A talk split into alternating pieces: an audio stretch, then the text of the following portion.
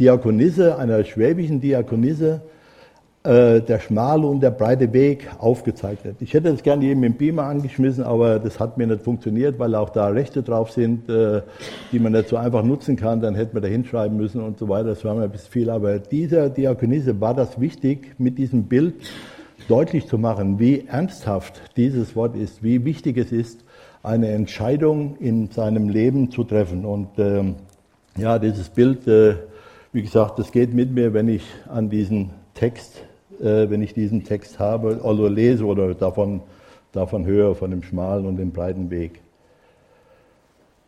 Ich möchte den Gottesdienst aber heute Morgen ganz besonders mal äh, erstmal unter ein anderes Wort stellen, und zwar unter Titus 2. Titus 2, die Verse 11 bis 14. Äh, Benedikt ist nicht da drauf, der PowerPoint. Muss nicht suchen. Ähm, da schreibt der Paulus an den Titus, denn die Gnade Gottes ist jetzt sichtbar geworden, um allen Menschen die Rettung zu bringen. Sie erzieht uns dazu, die Gottlosigkeit und die weltlichen Begierden zu verleugnen und besonnen, gerecht und mit Ehrfurcht vor Gott in der heutigen Welt zu leben. Als Menschen, die auf die, die auf die beglückende Erfüllung ihrer Hoffnung warten und auf das Erscheinen der Herrlichkeit unseres großen Gottes und Retters Jesus Christus. Er hat sich für uns ausgeliefert, damit er uns von aller Gesetzlosigkeit loskaufen und sich ein reines Volk schaffen könne, das darauf brennt, Gutes zu tun. Soweit diese Verse, die der Paulus im Titel schreibt. Herr Jesus Christus, ich danke dir, dass du gekommen bist, um uns zu erlösen von der Sünde, von der Schuld, um uns zu befreien von dem Tod, der uns die Ewigkeit ja in, dem, in der Verdammnis gebracht hätte, wenn wir dich nicht angenommen hätten. Und so danke ich dir, dass du da bist und dass du dich hingegeben hast für uns. Du hast unsere Sünde und Schuld getragen, Herr. Und das dürfen wir weitergeben, das dürfen wir den Menschen sagen, damit sie sich auch von ihrer Schuld befreien lassen durch dich und, und ein neues und ewiges Leben in dir haben, Herr. Und ich danke dir, dass du gegenwärtig bist, jetzt heute Morgen hier und auch überall da, wo dein Wort verkündigt wird, Herr. Da rede du zu uns Menschen, Herr. Sprich durch dein Wort Wirke durch die Kraft deines Heiligen Geistes. Und ich danke dir für deine Gegenwart und preise dich. Amen. Ja, Jesus ist auf diese Erde gekommen, um den Menschen das Heil und damit den Zugang zu Gott zu bringen.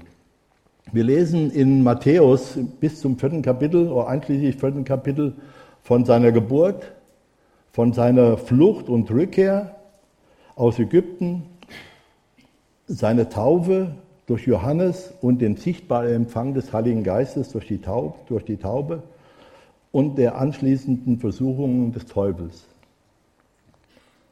Jesus war am Anfang seines Wirkens. Er ging nach Kapernaum und fing an zu predigen.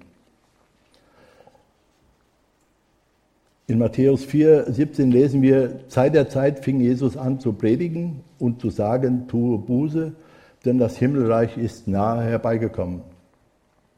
Dann berief Jesus seine ersten Jünger und er heilte Kranke. Das verbreitete sich wie ein Lauffeuer in der ganzen Umgebung und die Menschen kamen zu ihm und liefen ihm nach. Jesus stieg dann auf einen Berg, damit er etwas erhöht war von den Menschen, damit er sie überblicken konnte und die Menschen ihn auch besser sehen und auch verstehen konnten. Dann begann er mit der Rede, die wir heute als Bergpredigt kennen. Für die Jünger und die damaligen Menschen, die, da, die ihm nachgegangen sind, die ihm zuhörten, waren es radikale Worte und Beispiele, die Jesus anführte. Denn das war nicht das, was sie bisher in ihrem Leben äh, gehört hatten oder was sie in ihrem bisherigen Leben erfahren hatten. Es waren nicht die Gedanken der damaligen Gesellschaft und es waren auch nicht die Gedanken in der heutigen Gesellschaft. Es war also nicht der sogenannte Mainstream, wo wir heute oft von hören. Es gab viele Werte und auch Wertvorstellungen, die damals galten, aber Jesus hat sie umgewandelt oder hat sie verändert. Und Jesus spricht dann zum Ende hin in der Bergpredigt in sogenannten sieben Bildworte wo er Bilder in besonderer Weise gebraucht zu seinen Jüngern und den Zuhörern. Und heute wollen wir sechs dieser Bildworte betrachten. Die ersten beiden Bildworte, das ist der schmale und der breite Weg. Da heißt es in Matthäus, sagt Jesus, ich lese, äh, der Text ist aus der neuen evangelistischen Übersetzung. Wenn wohl einer sagt, äh, ist ja ein bisschen anders als meine Luther oder äh, Elberfelder. Geht durch das enge Tor, denn das weite Tor und der breite Weg führen ins Verderben. Und viele sind dorthin unterwegs. Wie eng ist das Tor und wie schmal der Weg, der ins Leben führt. Und nur wenige sind es, die ihn finden. Jesus zeigt den Menschen damals, die ihm nachgegangen waren, hier zwei Wege auf. Einen schmalen Weg und einen breiten Weg. Diesen schmalen Weg, den findet man nur, wenn man durch ein enges Tor geht. Und dieses enge Tor, dieses enge Tor ist Jesus. Aber durch dieses Tor zu gehen und auf dem schmalen Weg zu gehen, das führt zum ewigen Leben. Jesus sagt in Johannes 10, Vers 9, ich bin das Tor. Wenn jemand durch mich hineinkommt, wird er gerettet. Also ich muss durch dieses enge Tor gehen, um ewiges Leben zu erlangen. Ich muss durch dieses enge Tor gehen, um auf diesen schmalen Weg zu kommen. Dieses Tor ist deshalb so eng, dass ich nicht so viel von meinen eigenen Dingen oder nichts von meinen eigenen Dingen mitnehmen kann. Ich muss alles, alles zurücklassen, was ich habe, was ich besitze. Ich muss so zu Jesus kommen, wie ich bin, als ich geboren wurde. Ohne irgendetwas. Ich muss alles Jesus zur Verfügung stellen. Sonst passe ich nicht durch dieses Tor. Ich kann nicht sagen, ich möchte ja meine mein Hab und Gut gerne mitnehmen und ich möchte gern dies und jenes haben. Äh, ich möchte das auch gerne noch mitnehmen, was mir so wichtig ist, so meine Hobbys und äh, all das, was ich sonst so gebrauche. Jesus will, dass wir alles ihm zur Verfügung stellen. Und was wir dann nachher davon noch gebrauchen können, was er uns gibt, was wir einsetzen können, vielleicht unser Hab und Gut, vielleicht unsere Hobbys, vielleicht andere Dinge, die wir für ihn und einsetzen können, die gibt er uns wieder. Aber zuerst müssen wir alles abgeben. Sonst wird es schwierig oder sonst geht es nicht durch dieses Tor. Und äh, es ist ein Weg, ein Weg, nicht der Weg der Selbstverwirklichung, sondern es ist ein Weg, der, den Jesus geht, ein Weg der Selbstverleugnung. Wenn wir in den vorherigen Kapiteln oder den vorherigen Betrachtungen von Kapitel 5 bis 7, was wir da gelesen haben ähm, und in den Predigten gehört haben, dann sehen wir, dass es ein Weg ist, den Jesus hier sagt, dass es der richtige Weg ist, der zum ewigen Leben führt, dass er ganz entgegen unserem menschlichen Denken und Handeln ist. Wenn wir die Einzelpunkte da betrachten, und die können wir ja, können wir ja zu Hause nochmal hintereinander durchlesen, dann werdet ihr sehen, wie viel doch von unserem menschlichen Denken her dem widerspricht, was Jesus sagt. Aber Jesus gibt uns hier einen, einen Weg vor, der es lohnt, den es lohnt zu gehen, weil er zum ewigen Leben führt. Und auf diesem Weg bleibt es auch nicht erspart, dass wir in Kämpfe kommen. Und zwar in Kämpfe gegen unser eigenes Fleisch. Paulus schreibt an die Galater, denn die menschliche Natur widerstrebt dem Geist Gottes und der Geist Gottes ebenso der menschlichen Natur. Beide stehen gegeneinander, damit ihr nicht einfach macht, was ihr wollt. Dieser Weg ist nicht nur ein Weg des Kampfes, sondern es ist auch ein Weg der Freude und des Friedens. Es ist ein Weg der Gewissheit in einer Herrlichkeit bei Gott zu sein, die unvergleichlich ist. Der breite Weg, das ist der Weg der Masse. Auf diesem Weg sind die Menschen, die nicht in der Beziehung mit Jesus leben.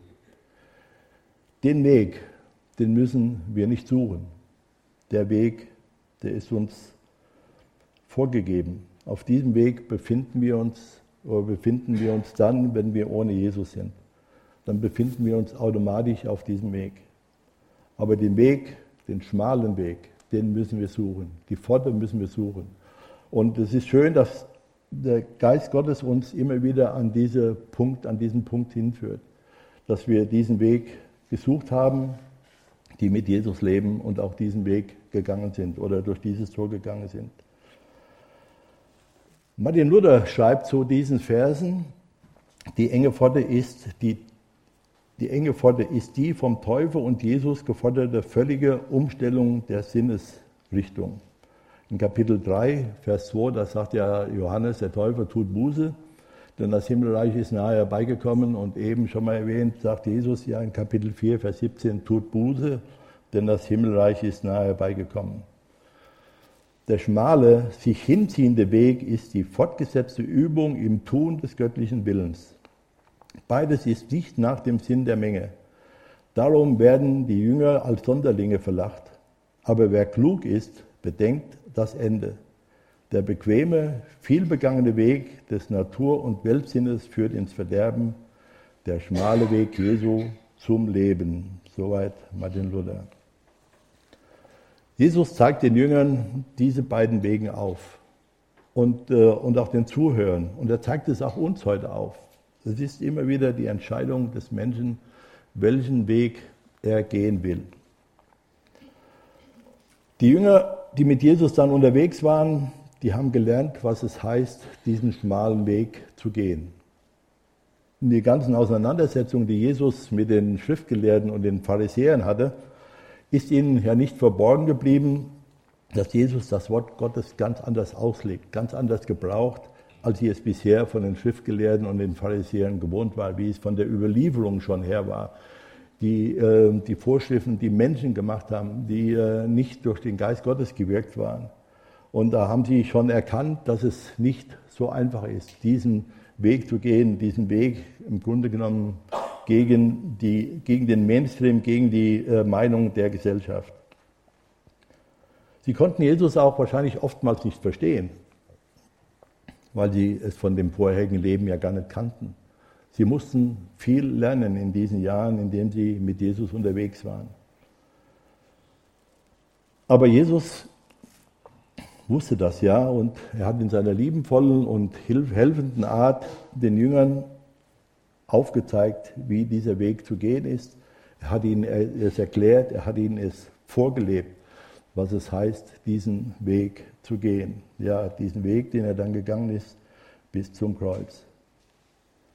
Und dieser Weg, das Leben auf diesem schmalen Weg, das erfordert von uns Glauben, tiefes, festes Vertrauen auf Jesus und es braucht Disziplin, Ausdauer und Gehorsam. Jesus will auch uns auf diesem schmalen Weg helfen, dass wir ihn auch bis zum Ende gehen können. Er weiß ja, dass wir, dass wir schwach sind. Er weiß ja, dass wir alleine aus unserer Kraft diesen Weg nie zu Ende gehen können. Das ist äh, ihm ja bewusst. Er lädt uns ja nicht ein, diesen Weg zu gehen und sagt dann, ja, sieh mal zu, dass, ob, ob, du auch ankommst. Ist mir jetzt egal, wie, wie, du, wie weit du kommst, ob du bis zum Ziel kommst oder nicht, sondern er will ja, dass wir ans Ziel gelangen. Und deswegen ist er bei uns. Er sagt es in Matthäus 28, Vers 20. Und siehe, ich bin bei euch alle Tage bis an der Weltende. Oder Paulus schreibt an die Galater in Kapitel 5, Vers 16, wandelt im Geist, so werdet ihr das Begehren des Fleisches nicht erfüllen. Das heißt also, wir haben eine Hilfe, wir haben einen Beistand, wir haben jemanden, der uns hilft, auf diesem Weg zu gehen und auf diesem Weg zu bleiben. Jesus Christus hat uns, hat uns ja, hat ja gesagt, als er gegangen ist äh, an Himmelfahrt, ich will den Vater bitten, dass er euch seinen Geist sendet. Und Jesus schenkt uns seinen Geist, er gibt uns den Geist des Vaters, damit wir überhaupt auf diesem Weg bleiben können, dass wir diesen Weg finden und auf diesem Weg bleiben können. Aber es gibt da immer wieder auch, auch Verführungen und Jesus kennt auch diese Verführungen. Der Satan, der versucht ja alles, die Menschen von diesem Weg abzuhalten. Und er will uns von diesem Weg abbringen. Und Jesus warnt uns davor, von Menschen, die der Satan gebrauchen will, uns von diesem Weg wegzulocken. Er nennt sie die falschen Propheten, die in Schafskleider kommen und, oder aber reisende Wölfe sind. Sie tarnen sich als Schafe und spiegeln vor, zur Gemeinde zu gehören. Und nun das dritte Bild, was Jesus hier gebraucht, da heißt es in Matthäus 7, äh, hütet euch vor dem falschen Propheten. Sie sehen aus wie sanfte Schafe, in Wirklichkeit aber sind sie reisende Wölfe. An ihren Früchten werdet ihr sie erkennen. Zu der damaligen Zeit, lesen wir auch in der Bibel, gab es schon Verführung, gab es schon Irrlehrer, gab es schon Verführer und das hat sich gehalten bis heute. Bis heute sind immer wieder Menschen aufgetreten, aufgestanden, die das Evangelium verdreht haben oder es falsch wiedergegeben haben, es in einem falschen Sinn, in einem eigennützigen Sinn wiedergegeben haben. Sie haben ihre eigenen Vorstellungen da hinein interpretiert und nicht das, was die Bibel sagt. Zum Beispiel gibt es Menschen, die sagen, Gott will, dass du reich und gesund bist. Gott ist ja lauter Güte und Liebe und er hat nur das Beste für dich und meinen mit dem Besten irdische Güter und irdischen Reichtum. Bei diesen Menschen hören wir nichts von Sünde oder von Sündenvergebung, von Buße tun.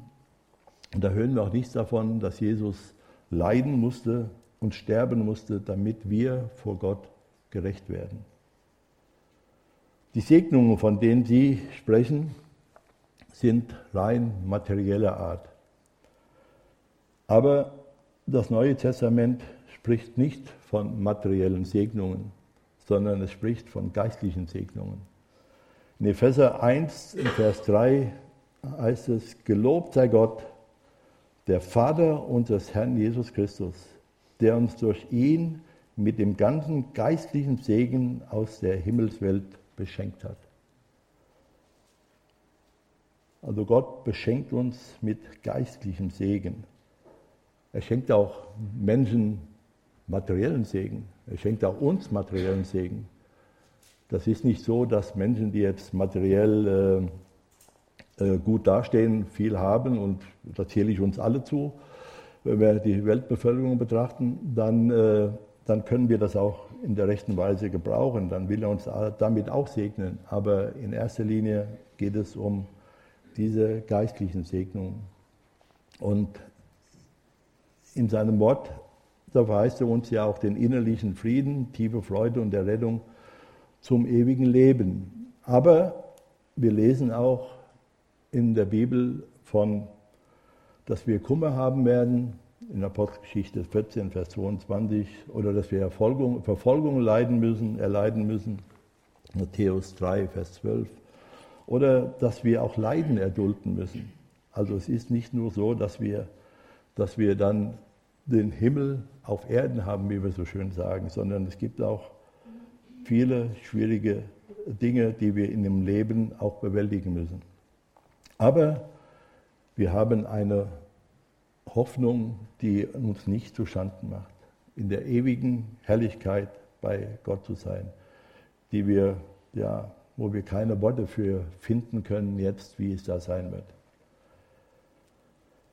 2. Korinther 4, Vers 17, da schreibt der Paulus, denn die kleine Last unserer gegenwärtigen Not schafft uns ein unermessliches, ewiges Gewicht in der Herrlichkeit.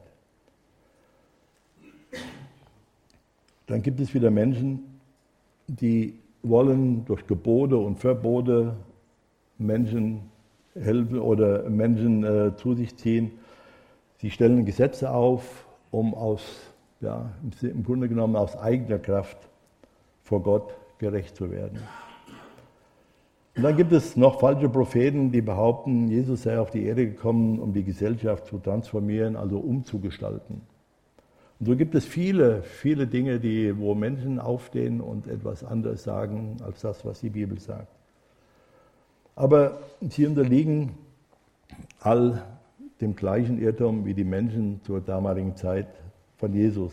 Also sie meinten, Jesus würde jetzt die politische Macht ergreifen und würde das Land Israel von den Römern befreien. Das war nicht so. Jesus hat keine politische Macht ergriffen. Und äh, so ist es auch heute wie damals, gibt es keine Kollektivveränderung der Menschen, sondern es geht nur immer darum, um den einzelnen Menschen. Gott sieht den einzelnen Menschen. Gott sieht dich. Er sieht nicht die Masse, die Menge der Menschen, sondern er sieht dich ganz persönlich dich. Und er hat, möchte eine persönliche Beziehung zu dir haben. Nicht zu einer, einer Menge, sondern zu dir persönlich. Und in Römer 3, Vers 25 und 26, ihn hat Gott als Sühnopfer öffentlich dargestellt. Durch sein vergossenes Blut ist die, Sünde ist die Sünde vollzogen worden und durch den Glauben kommt sie uns zugute. So hat Gott auch den Beweis erbracht, dass er gerecht gehandelt hatte, obwohl er die bis dahin begangenen Sünden der Menschen ungestraft ließ. Und heute beweist er seine Gerechtigkeit dadurch, dass er den für gerecht erklärt, der aus dem Glauben an Jesus lebt. Also den erklärt Gott gerecht, der aus dem Glauben an Jesus lebt. Aber davon sprechen die falschen Propheten nicht. Aber wie erkennen wir denn falsche Propheten? Was haben wir denn für Möglichkeiten, Menschen zu erkennen oder zu erkennen, wie sie, dass sie falsche Propheten sind? Es gibt mehrere Möglichkeiten, das zu erkennen, zu sehen, zu betrachten. Einige habe ich mal hier aufgeschrieben. Das ist die Frage, mögen diese Menschen glauben oder verunsichern, verunsichern sie im Glauben, verunsichern sie die Gläubigen, machen sie sie unsicher. Schaffen sie Frieden in der Gemeinde oder sind sie Unruhestifter? Jagen sie der Heiligung nach oder nicht? Vertreten sie Gottes Wort klar und deutlich oder eigennützige Ziele? Führen sie zu Gott hin oder binden sie die Menschen an sich? Das sind so einige Dinge, an denen man falsche Propheten erkennen kann. Es wird nicht gerade auf Anhieb so sein, sondern ich denke, es wird eine Zeit dauern, aber an diesen Dingen, an diesen Punkten kann man sie erkennen. Und Gott wird uns auch da die Kraft geben und Weisheit und Erkenntnis durch seinen Geist, dass wir das auch rechtzeitig erkennen. Das vierte und fünfte Bild, das Jesus gebraucht, Matthäus 7, 16b bis 20, von Donnen erntet man keine Wein, von Donnen erntet man keine Weintrauben und von Disteln kann man keine Feigen lesen. So trägt jeder gute Baum gute Früchte und ein schlechter Baum schlechte. Ein guter Baum wird keine schlechten Früchte tragen und ein schlechter Baum keine guten. Jeder Baum, der keine gute Frucht bringt, wird umgehauen und ins Feuer geworfen. Deshalb sage ich, an ihren Früchten werden sie erkannt. Hier erklärt Jesus mit einfachen Vergleichen von den Donnen, dass wir da vom Donnstrauch wissen wir alle, dass wir da keine Weintrauben ernten können. Das geht nicht. Und wir wissen auch, dass es einen schlechten Baum, dass er keine gute Früchte bringt, sondern schlechte hervorbringt. Und so wird ein guter Baum auch keine schlechten Früchte hervorbringen, sondern gute Früchte. Das wissen wir alle aus unserem täglichen Leben, wenn wir selbst vielleicht Bäume haben oder irgendwo auch Weinstock gepflanzt haben, um da, dass wir das so sehen und dass wir da an einem Dornenstrauch uns höchstens die Haut aufritzen können, aber keine Weintrauben lesen können. Und so ist es aber auch, dass wir den Menschen ja nicht ins Herz sehen können. Es ist uns unmöglich, den Menschen ins Herz zu sehen, zu sehen, wie er, was er denkt, wie er empfindet, was er fühlt, wie es ist. Aber doch können wir mit der Zeit erkennen, was aus diesem Menschen herauskommt. Wie man so schön sagt, man erkennt, wes Geistes Kind er ist. Das kann man ganz klar erkennen. Der Fritz Rieniger schreibt zu diesem Thema, denn wie die Frucht, die der Baum herausgibt, genau dem entspricht, was der Baum seinem Wesen nach ist, so ist auch alles das, was der Mensch tut, zutiefst an das gebunden, was seinem Wesen nach ist. Bis dahin Fritz weniger.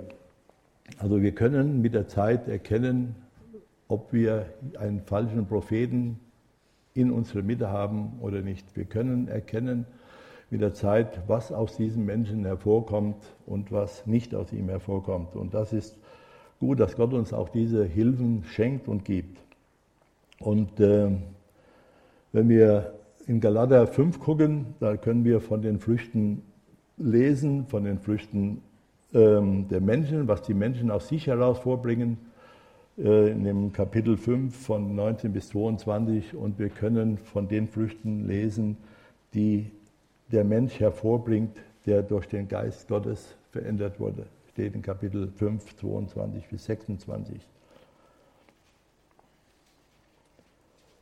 Zum sechsten Bild. Matthäus 7, 21 bis 23.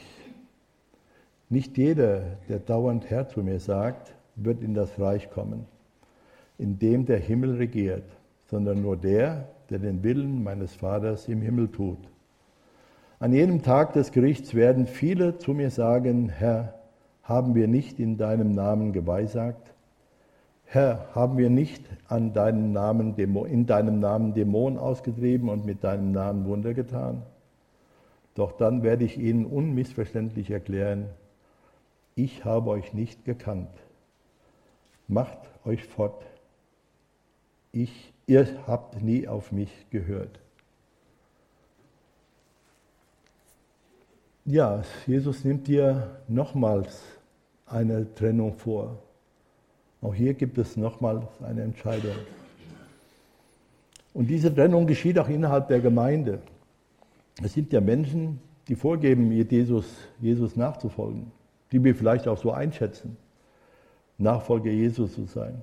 Sie haben in seinem Namen große Dinge getan. Sie haben Wunder, sogar Wunder getan. Sie haben ja vieles getan im Namen des Herrn. Sie haben den Namen Gottes, Jesus, gebraucht in ihrem Leben und sind damit umgegangen. Und doch sagt Jesus zu ihnen, ich kenne euch nicht, geht von mir. Wir können das nicht verstehen. Diese Menschen waren doch mitten unter uns und in seinem Namen unterwegs. Das ist ja dann nicht so einfach, das zu verstehen, dass Jesus so ein Wort hier gebraucht. Aber Jesus sieht das Herz an. Er kennt die Einstellung und das Herz der Menschen ganz genau. Er kennt mein Herz ganz genau. Er kennt dein Herz ganz genau. Er kennt die inneren Motive, warum ich das tue, warum ich hier stehe, warum du in der Gemeinde bist, warum du dies oder das in der Gemeinde tust. Wir sind ihm bekannt. Und deshalb kann er mit diesem tiefen Ernst diese Worte sagen, es kommt nur der in das Reich, in dem der Himmel regiert, der den Willen meines Vaters im Himmel tut. Was ist der Wille des Vaters im Himmel? 1. Thessalonicher 4, Vers 3. Denn das ist der Wille Gottes, eure Heiligung. Der Wille Gottes ist unsere Heiligung dass wir heilig sind. Gott sagt, ich bin heilig, deswegen sollt auch ihr heilig sein. Gott will, dass wir heilig sind, dass wir aus ihm heraus leben, dass wir mit ihm leben. Das ist der Wille Gottes, eure Heiligung. 2. Korinther 7, Vers 1, weil wir nun 2. Korinther 7, Vers 1, weil wir nun solche Verheißungen haben, ihr Lieben, so lasst uns von aller Befleckung des Fleisches und des Geistes uns reinigen und die Heiligung vollenden in der Furcht Gottes. Und der Hebräerbriefschreiber schreibt dazu in Kapitel 12, Vers 14, jagt dem Frieden nach und mit jedermann und der Heiligung, ohne die niemand den Herrn sehen wird. Also Jesus sagt, es wird niemand in das Reich der Himmel eingehen, der nicht den Willen des Vaters tut. Und das ist die Heiligung. Wie wichtig Paulus das ist, den Willen des Vaters im Himmel zu tun, dass er darum kämpft, dass er darum ringt, dass er nicht verworfen wird. Das können wir nachlesen im 1. Korinther, Kapitel 9, die Verse 24 bis 27. 1. Korinther, Kapitel 9, 24 bis 27. Wisst ihr denn nicht, dass von allen Läufern bei einem Wettkampf im Stadion nur einer den Siegeskranz bekommt? Darum lauft so, dass ihr ihn bekommt. Jeder Wettkämpfer verzichtet auf viele Dinge, nur um einen vergänglichen Siegeskranz zu bekommen. Wir aber werden einen unvergänglichen erhalten. Darum laufe ich nicht wie ins Blaue hinein und kämpfe nicht wie ein Faustkämpfer, der Luftschläge macht, sondern ich treffe mit meinen Schlägen den eigenen Körper und mache ihn mit Gewalt gefügig. Ich will nicht anderen predigen und selbst disqualifiziert werden. So wichtig ist es Paulus, den Willen des Vaters im Himmel zu tun, dass er gegen sich und seine eigenen Gelüste und kämpft und sie niederringt, damit er Gott wohlgefällig ist, damit er nicht predigt und den Menschen von Gottes Liebe und Reich erzählt und dann selbst verwerflich wird, selbst verworfen wird. Jesus nachzufolgen und auf dem schmalen Weg zu gehen, zu bleiben, verlangt alles von uns. Jesus hat alles für uns gegeben. Er hat sich nicht geschont. Er war Gott gehorsam bis zum Tod. Ja, zum Tod am Kreuz. Jesus hat alles getan und tut alles, damit wir das Ziel erreichen. Und er lässt uns nicht allein. Er lässt sich nicht allein auf dem Weg. Egal, wo du in welchen Schwierigkeiten oder Problemen du vielleicht auch steckst. Du kannst zu ihm gehen, du kannst ihm diese Not, diese Dinge sagen, du kannst mit ihm darüber reden, kannst sie ihm bringen. Und er wird dir helfen. Er wird dir helfen. Die Bibel gibt uns auch Hilfestellungen für das alltägliche Leben, wie wir im Glauben wachsen und dadurch immer mehr den Willen des Vaters erfüllen können. Eine wichtige Stelle dazu steht in der Apostelgeschichte 2, der Vers 42. Ich denke, viele werden ihn kennen. Sie hielten beharrlich an der Lehre der Apostel fest, an der geschwisterlichen Gemeinschaft, am Brechen des Brotes und an den gemeinsamen Gebeten. Es ist wichtig, in der Gemeinschaft der Geschwister zu leben, mit ihnen gemeinsam auf dem Weg zu sein. Das hilft. Sie können uns helfen, wenn wir in Not sind, wenn wir in Schwierigkeiten sind, wenn uns Dinge vielleicht Sorgen und Nöte und Schwierigkeiten bereiten, dann sind Geschwister da, die mit uns beten, die mit uns reden, die uns helfen. Wir können andere helfen, wo wir sehen, sie brauchen Beistand, sie brauchen Hilfe. Und wenn du Jesus deine Sünden und deine Schuld gegeben hast und dein Herz, damit er es reinigt und heiligt, dann gehörst du nicht mehr dir selbst, sondern du gehörst ihm. Er will dein Leben bestimmen, er will dir sagen, was du in deinem Leben tun sollst. Höre auf ihn und tue den Willen des Vaters. Dann wird dein Leben auch gelingen, auch wenn Stürme des Lebens kommen oder den Boden unter den Füßen wegziehen will. Wenn du auf dem Fundament Jesu stehst, auf dem Fels Jesu stehst, dann kann dir niemand dieses Fundament wegnehmen. Dieses Fundament ist so fest, dass es niemand verrücken kann. Und wenn du darauf stehst, dann kannst du sicher sein, dass du auch ans Ziel kommst. Deshalb investiere dich ganz. Investiere dich ganz in der Hingabe zu Jesus. Jesus hat es auch für dich getan. Und wenn du vielleicht nicht weißt, ob du ein Kind Gottes bist oder ob du auf dem schmalen Weg bist, dann komm. Lass uns darüber sprechen und zusammen beten. Oder vielleicht sagst du, ja, ich habe noch nie eine Entscheidung für Jesus getroffen, aber ich möchte das gerne tun. Dann kannst du auch kommen. Komm nach, der, nach dem Gottesdienst. Oder auch, wenn wir nachher Lieder singen, komm, dass wir beten können, dass wir vor das Angesicht Gottes reden können. Das ist so wichtig, dass wir Gewissheit haben, Gewissheit unseres Glaubens, dass wir darin gewiss sind. Und wo Zweifel da sind, dann kann man sich gegenseitig stützen und helfen und tragen. Und es gibt Menschen hier, mit denen könnt ihr reden, mit die ähm, guckt, mit wem ihr gerne sprechen wollt oder beten wollt und sprecht sie an, sprecht darüber dass ihr euch gegenseitig Kraft gebt und äh, in der Kraft Jesu lebt.